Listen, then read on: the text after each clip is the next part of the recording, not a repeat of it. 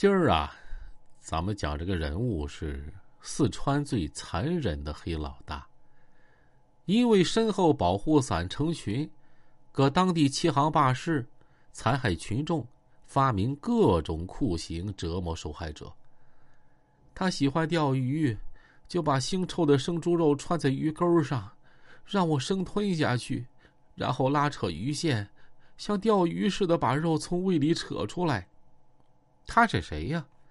他就是四川黑老大董毅。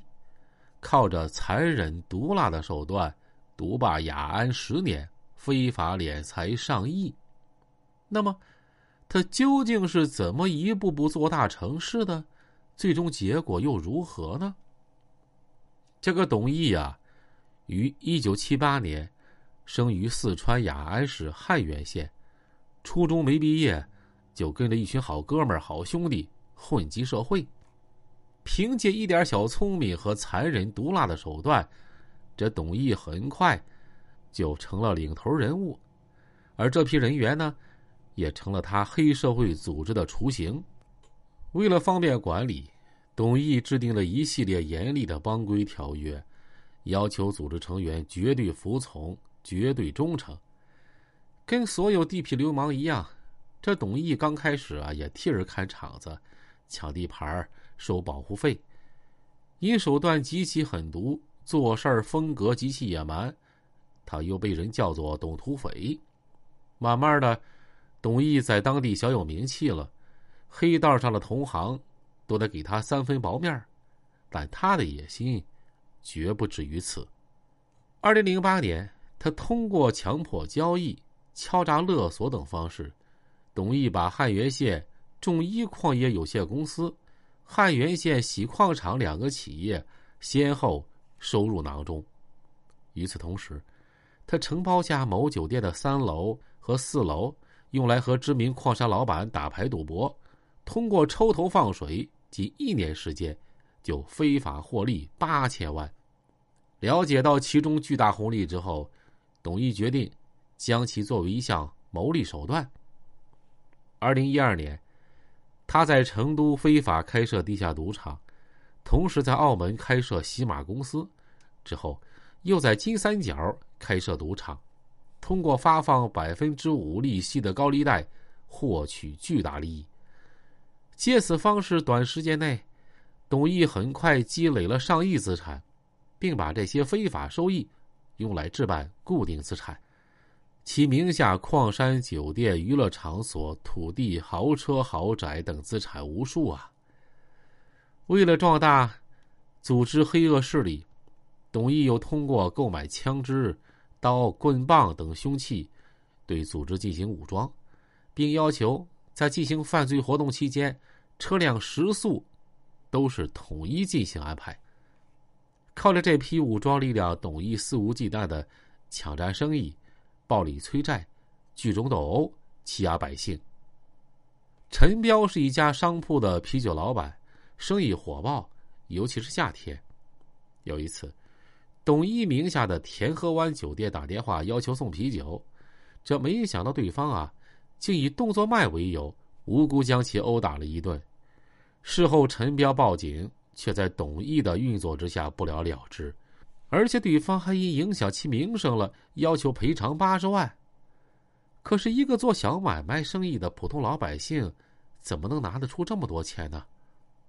结果第二天中午，从田河湾聚集了十几个打手，手拿着一米长的砍刀，声势浩大的就到了陈彪店里，看见他冲上去，就是一顿乱砍，最终导致陈彪身上多处刀伤，右手被砍骨折，头部。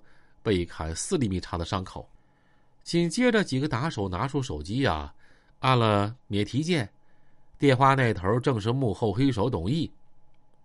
这只是给你个教训，我知道你有小孩儿，还不赶紧筹好钱，否则我砍死你全家。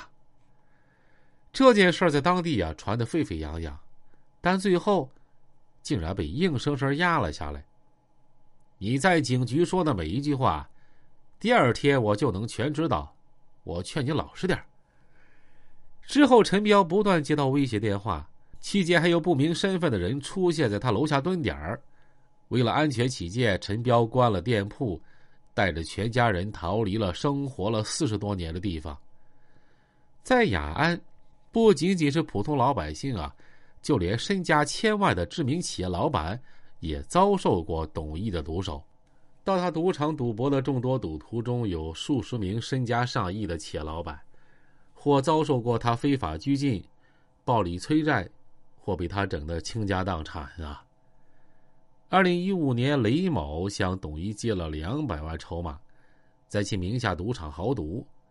在董毅的操作下，他几个星期就输了将近两千万。因为没有及时还清债款，雷某被董毅暴力殴打、拘禁近五个星期，期间受到针扎脚趾、电棍击打等各种酷刑折磨。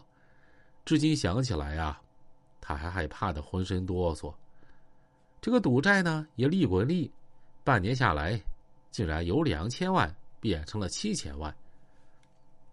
二零一六年，肖某在董毅的洗马公司出马进行赌博，欠下一千八百万赌债，在暴力催债过程中，肖某被董毅手下强制带到郊外一个废弃车厂，以活埋相威胁，逼迫其签下。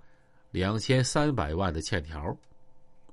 随着越来越多的受害者被榨干吃尽，这董毅的权势啊，也变得越来越大了。其黑恶势力不但渗透到雅安本地诸多行业，更辐射到攀枝花、成都、澳门、金三角等地区。而随着权势的壮大，他本人也变得越发嚣张跋扈，跟所有人说话呢都是命令式的口气。但凡有人惹到他，那后果都是十分严重啊。